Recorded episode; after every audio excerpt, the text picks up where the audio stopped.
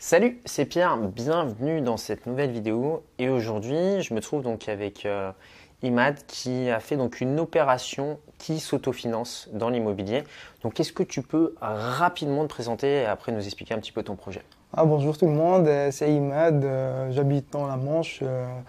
Voilà, je suis tombé sur tes vidéos parce que je voulais investir et j'ai pris une de tes formations.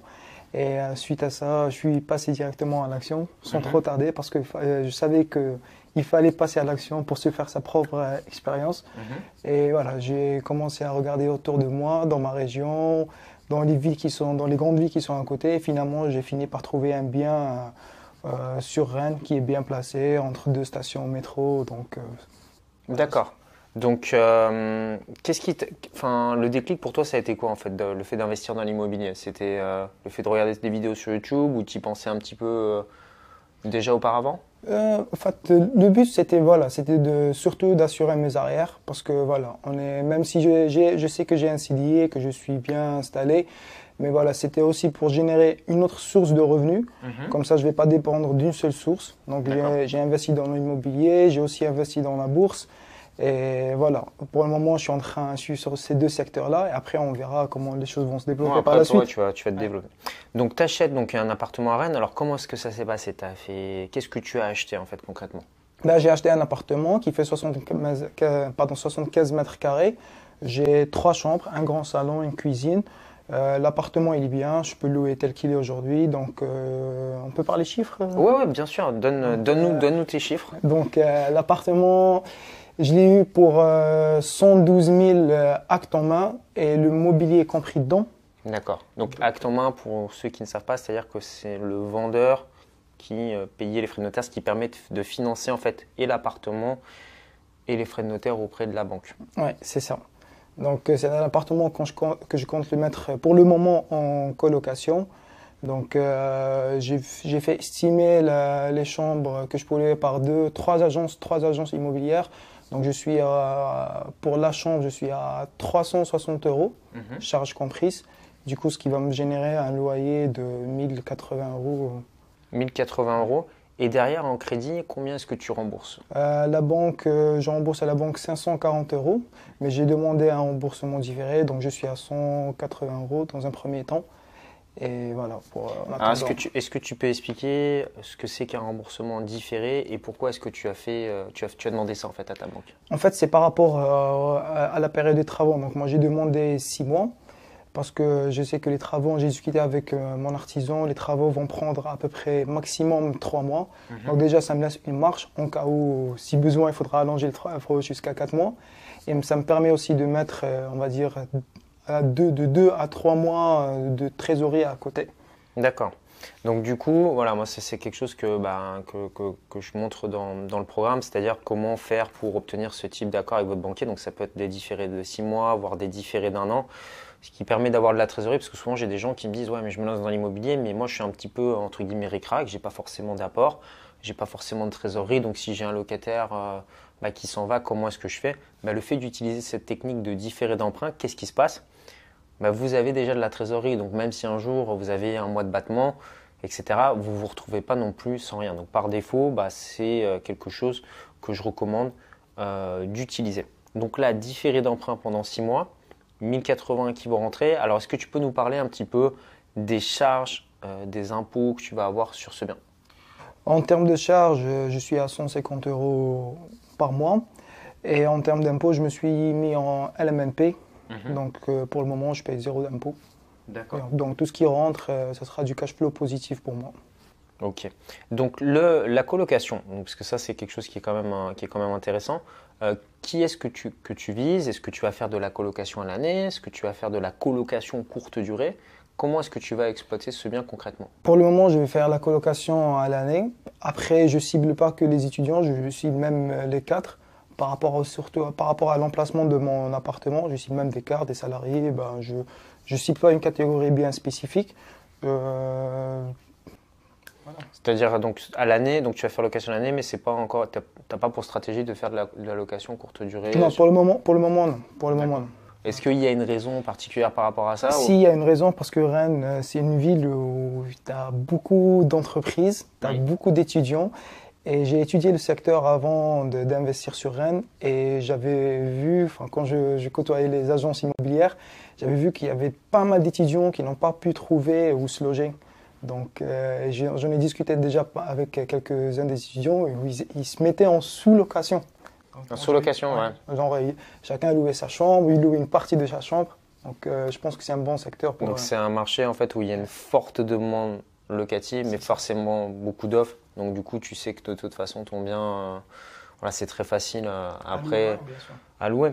Euh, combien est-ce que tu as dû faire de, de, visites en fait avant de trouver cette affaire? Et comment est-ce que tu tu t'y es pris en fait dans ta démarche en fait pour bah, ta recherche de biens Alors pour les visites, j'en ai fait vraiment beaucoup, enfin vraiment beaucoup parce que j'en ai fait un peu plus d'une trentaine, sachant que j'habite à une heure et demie de Rennes.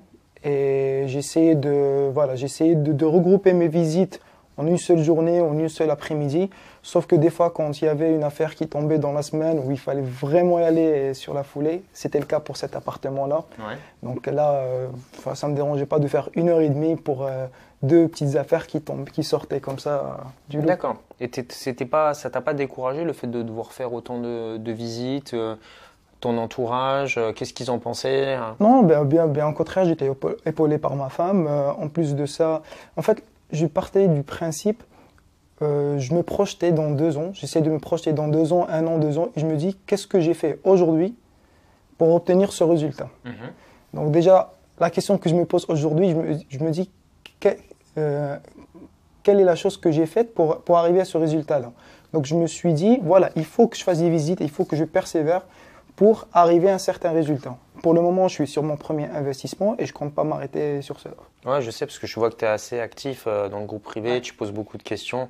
Pas de secret, tu as fait beaucoup de visites, tu es passé à l'action, tu poses beaucoup euh, de questions. Donc l'immobilier, bah, c'est quelque chose qui t'intéresse euh, énormément. Et c'est vrai qu'au début, bah, si vous vous lancez, et je pense que c'est, bah, ça va être comme IMAD, au début, il y a beaucoup de questions, on sait pas trop par où s'y prendre.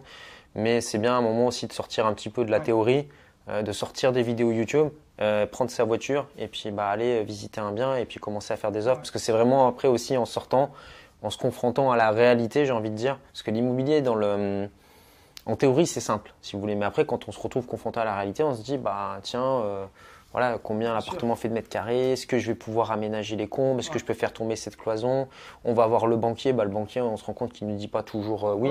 Toi d'ailleurs, ta première banque t'a dit oui ou ça s'est passé comment? Si je peux juste revenir sur ce que tu disais, en fait, les formations c'est bien, par exemple ta formation c'est bien, elle nous donne un cadre, mais ce cadre-là, il faut une expérience de soi-même. Donc il faut sortir de son petit canapé, de son petit confort et, et partir et aller sur le terrain. Mm. aller sur le terrain pour concrétiser l'expérience et voir derrière, apprendre à parler aux gens, aux, agences immobilières, euh, apprendre à parler aux banquiers, parce que des fois on se retrouve en face du banquier, on n'a pas le même langage. Donc, euh, quand je dis langage, c'est pas langage français, un langage technique. Ouais, ouais. Donc, il faut apprendre tout ça. parler d'amortissement, différé d'emprunt, d'intérêt intercalaire, de garantie, de privilège prêteur de deniers, enfin toutes ces choses-là qui paraissent un petit peu barbares. Mais c'est vrai que bon, si vous les connaissez avant, bah, du coup, quand vous arrivez devant le banquier, ça, c'est beaucoup plus simple. Donc, tu as fait beaucoup de, banques, toi ou euh, J'en ai fait déjà la, ma, ma banque. Donc, je suis allé voir mon banquier. Euh, il me disait que non, moi, je peux, je peux te prêter que 70 000 euros, alors que mon bien, c'était à 112 000 euros. 112 000 euros Ouais. Pourquoi? Alors, je sais pas. Mais je pense qu'il n'a pas compris ma démarche parce que euh, il était beaucoup plus pour résidence principale. Donc euh, j'ai demandé à aller voir ailleurs. Donc je suis allé voir une autre banque. je suis allé voir même deux autres banques. J'ai eu l'accord de ces deux, entre, de ces deux banques-là. Et voilà, c'est parti. Donc si votre banquier vous dit non, non, c'est pas possible, il faut acheter votre résidence principale. Bon, moi j'ai été banquier, donc je vais vous dire pourquoi il vous dit ça. Comme ça, au moins, on va un peu lever le tabou sur la fameuse résidence principale. Le banquier veut que vous achetiez votre résidence principale, non pas parce que c'est bien, mais c'est parce que quand vous achetez votre résidence principale, vous devenez un client captif. ok? Donc il euh, faut savoir qu'en banque, euh, il y a des, des il y a, je devrais peut-être pas le dire, mais bon, c'est comme ça. Il y a des notations clients, donc lui gagne tant, donc il a tant de flux financiers, propriétaire de sa résidence principale. Et quand un client a sa résidence principale, ben, il devient captif pendant 20 ans, 25 ans. Donc on sait qu'il n'ira pas euh, dans une autre banque, ce qui fait qu'on va pouvoir facturer des frais de carte bancaire, lui vendre tous les contrats bancaires, etc. Donc voilà, tandis que quelqu'un qui fait un investissement locatif, il y a toujours le risque que bah, ils revendent ce bien-là. Donc c'est pas des gens et puis bah, les banques savent que les gens vont aller euh, pour le prochain investissement locatif voir une autre banque, etc.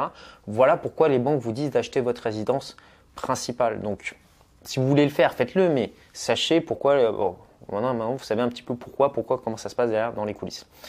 Qu'est-ce que tu pourrais dire aux gens qui aujourd'hui euh, évitent, enfin, hésitent à se lancer dans l'IMO ou hésitent à investir voilà, qui, se disent aujourd'hui c'est plus rentable d'investir, euh, c'est plus possible J'encourage vivement les gens à passer à l'action, surtout à se former, à, à, consommer des formations parce que franchement, même si on met sur la table 500 euh, euros, 600 euros pour acheter une formation, mais voir le temps et l'expérience que ça, nous fait gagner, franchement, ça vaut vraiment, vraiment le coup. Euh, parce que toi, tu avais dans ton entourage des investisseurs immobiliers comment Pas du tout. Alors là, pas du tout. Donc tu as appris vraiment euh, quoi bah, J'ai appris en, par ta formation que j'ai suivie, que j'ai acheté, et surtout parce que je lis et je me suis fait une idée, c'est que je dors pas avant d'avoir appris au moins, au moins deux choses. Deux choses sur, euh, par rapport à l'immobilier, par rapport à, à l'éducation financière. Donc euh, ça, ça, ça, aide psychologiquement, ça aide pour passer à l'action, avoir une approche un petit peu différente de l'argent, de ce que c'est l'argent. Mhm.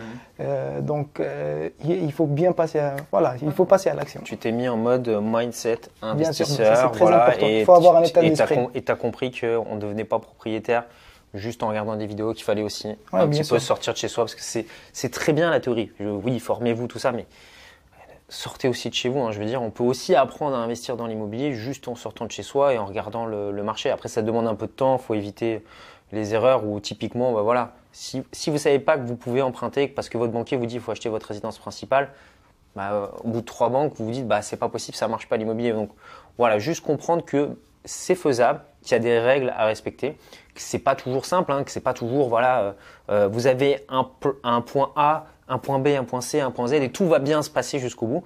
Des fois, il y a des petits imprévus, mais persévérer, continuer d'avancer, c'est comme ça que vous allez bah, réussir à faire comme IMAD bah, des opérations qui s'autofinancent et qui génèrent euh, du cash flow. Et qu'il faut s'entourer des gens enfin, qui ont la même façon de voir les choses que nous. Ça, c'est très important. Le bon mindset.